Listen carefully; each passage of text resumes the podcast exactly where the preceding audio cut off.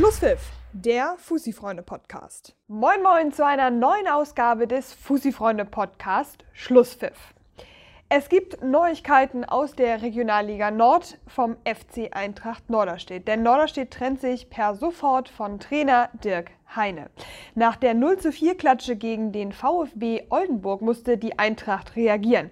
Eigentlich wollten die Norderstädter mit Heine ja verlängern, aber der immer noch fehlende Punktspielsieg im Jahr 2019 und die Ergebnisse der letzten Wochen ließen das wohl nicht mehr zu. Ein Nachfolger soll laut Abendblattinformationen wohl auch schon feststehen. Der A-Jugendtrainer Jens Martens wird die Eintracht bis zum Saisonende übernehmen und beide Mannschaften parallel trainieren. Wie es dann ab Sommer weitergeht, hängt dann sicherlich auch davon ab, in welcher Liga Norderstedt dann spielen wird. Derzeit steht die Eintracht auf Platz 15 der Regionalliga Nord, einen Punkt vor Platz 16. Am kommenden Wochenende geht es dann gegen den SSV Jedeloh. Danach folgen die schwere Partie im OZ-Pokal gegen den TuS Ostdorf und danach das alles entscheidende Spiel gegen den Lüneburger SK. In der Oberliga Hamburg geht es im Titelkampf weiter heiß her. Im Verfolgerduell zwischen Teutonia 05 und der TuS Dassendorf konnten die Teutonen die drei Punkte an der Kreuzkirche behalten und mit 3 zu 1 gewinnen. Dassendorf ging zwar in Führung durch Möller, aber ganz, ganz kurz vor der Pause konnte Teutonia ausgleichen durch Eitouch Ermann. Teutonia drehte dann auch in der Folge das Spiel und am Ende siegten die Teutonen eben mit 3 zu 1. Die weiteren Torschützen waren Dino Faslic und Eitouch Ermann. Damit verabschiedete sich die TuS Dassendorf vor 403 Zuschauern an der Kreuzkirche aus dem Titelkampf. Teutonia dagegen bleibt Altona 93 weiter auf den Fersen. Zwei Punkte beträgt der Rückstand derzeit noch. Ob Teutonia den Rückstand noch aufholen kann, dazu Dino Faslic. So, es ist ja noch ein bisschen hin. Ne? Also ich will jetzt auch keine Floskeln hier rauslassen, aber an dem, am 34. Spieltag wird abgerechnet zwischen uns oder Altona. Und ich hoffe, ich sehe Teutonia Ottensen oben und nicht Altona. Altona 93 machte seine Hausaufgaben und gewann auswärts beim Wedeler TSV mit 2 zu 0. Die Torschützen waren Onur Saklam und Tolga Tüter. Vor 326 Zuschauern im Elbestadion war Wedel zwar nicht schlecht, Altona 93 aber deutlich besser und mit einem Arbeitssieg konnten sie den Abstand zu Teutonia weiter beibehalten. Im Titelkampf hat Altona somit noch alles in der eigenen Hand. Wedel dagegen muss weiter gegen den Abstieg kämpfen. Und dazu im O-Ton jetzt Wedeltrainer Andelko Ivanko. Und in den nächsten Wochen kommen die Gegner, wo wir einfach punkten müssen. Hoffe, dass uns diese vom Kopf her nicht diese äh, drei Niederlagen in Folge ja. äh, äh Wind aus den Segeln nehmen. Aber ich glaube, das sind alle Gegner, gegen die man verlieren kann. Der Wedeler TSV ist nicht der einzige Verein, der in der Hamburger Oberliga gegen den Abstieg kämpft. Auch der SV Rugenbergen und HEBC sind beide mittendrin im Abstiegskampf. Aber Rugenbergen konnte sich etwas Luft verschaffen und mit 2 zu 0 gegen HEBC gewinnen. Es traf zweimal Pascal Hase für die Bönningstädter. Palapis, der ja vergangene Woche wieder als Trainer nach Rugenbergen zurückgekehrt war, konnte damit seine erste Partie gewinnen und dem SVR damit ein bisschen Luft im Abstiegskampf verschaffen. HEBC dagegen ist weiter mittendrin. Derzeit stehen die Eimsbüttler auf Platz 15. Fünf Punkte Abstand haben sie noch auf Platz 16, auf dem derzeit der Wedler TSV ist. Aber trotzdem sind sie mittendrin, denn das nächste Spiel geht gegen den SC Condor. Dieser wiederum ist in einer echten, echten Negativserie.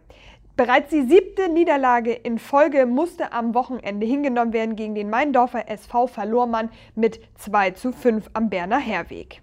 Damit droht Condor der Abstieg mehr denn je. Seit 30 Jahren sind sie in der Oberliga ansässig und nun droht der bittere Gang in die Landesliga. Meindorf ist auf Platz 11 und hat damit mit dem Abstieg so gut wie gar nichts mehr zu tun. Die weiteren Ergebnisse des 28. Spieltags in der Oberliga im Überblick. Concordia gegen TuS Ostdorf 4 zu 0, Kurslack gegen Süderelbe 4 zu 1, BU gegen Pinneberg 14 zu 0, Buchholz gegen Niendorf 0 zu 3 und Sasel gegen Viktoria 2 zu 4. In der Landesliga Hansa ist der Titelkampf ebenfalls noch offen. Ham United spielte gegen Dersimspor Hamburg und gewann mit 4 zu 0 und legte damit im Titelkampf vor. Der Bramfelder SV dagegen zog aber nach und gewann trotz Rückstand gegen Düneberg mit 3 zu 1. Damit holten sich die Bramfelder die Tabellenspitze zurück. Nächste Woche muss Bramfeld gegen den Club Kosovo ran. Ham United trifft auf SV Altengamme. Die weiteren Ergebnisse der Landesliga Hansa im Überblick. Club Kosovo gegen Voran Ohe 2 zu 2, Lohbrügge gegen Inter 2000 4 zu 0, Vorwärts Wacker gegen Buxtehude 1 zu 1, Elasigspor gegen Rahlstedt 0 zu 2, TuS Berne gegen SVNA 3 zu 3 und Bergstedt gegen Altengamme 0 zu 5. Auch in der Landesliga Harmonia gibt es Neuigkeiten an der Tabellenspitze. Der HSV 3 konnte gegen Eintracht Lockstedt mit 3 zu 1 gewinnen und damit die Tabellenführung verteidigen. Der Vorsprung auf Paloma beträgt derzeit 5 Punkte. Das Spiel wurde aber leider von Ausschreitungen überschattet. Der Ball flog in die Zuschauerränge des HSV, wurde von dort zurückgeworfen, gemeinsam mit einer vermeintlich rassistischen Beleidigung. Der Ball traf in der Folge einen Lockstedt-Spieler hart an der Brust. Es folgten Beleidigungen und Rudelbildung. Und am Ende des Tages stand die Partie ganz kurz vor dem Abbruch. Trotz etlicher Platzverweise gegen Lockstedt konnte die Partie aber zu Ende gespielt werden. Matchwinner Jendrik Bauer dazu im Interview. Das sind halt einfach auch schöne Situationen, die nicht zum Fußball gehören und ähm, die, denke ich, ansonsten ein äh, interessantes Landesligaspiel ähm, in das falsche Licht gerückt haben. Bin ich froh, dass der Schiedsrichter dann auch aus meiner Sicht richtig entschieden hat und weiter hat laufen lassen. Ähm, ja, hat absolut nichts auf dem Sportplatz verloren. Der USC Paloma konnte im Titelkampf aber nachziehen, obwohl sie sich gegen den FC Emshorn sehr schwach präsentierten. Gegen dezimierte Emshorner gewann man zwar mit 5 zu 0, zufrieden konnten die Tauben aber mit dieser Leistung nicht wirklich sein. Die weiteren Ergebnisse der Landesliga Harmonia im Überblick. Haagsheide gegen SC Sternschanze 0 zu 0, Union Tornisch gegen Nikola Tesla 3 zu 1, HR gegen SV Eidelstedt 2 zu 0, Skala gegen Niendorf 2 1 zu 6, FC Türkei gegen SSV Ranzau 1 zu 2, Nienstedten gegen Harburger TB 4 zu 1. Nun noch eine Meldung aus der Bezirksliga Ost. Der ASV Hamburg konnte erstmals seit dem achten Spieltag wieder die Tabellenführung übernehmen. Der Kantersieg gegen den SC Eilbeek 7 zu 2 gewann der ASV, sorgte dafür, dass eben jener ASV nun die Tabellenführung übernommen hat. Oststeinbeek kam nämlich nicht über ein Unentschieden gegen Ahrensburg hinaus und musste nun die Spitzenposition an ASV Hamburg abgeben. Nächste Woche dann ist das Gipfeltreffen in der Bezirksliga Ost. ASV Hamburg empfängt eben den Oststeinbeker SV.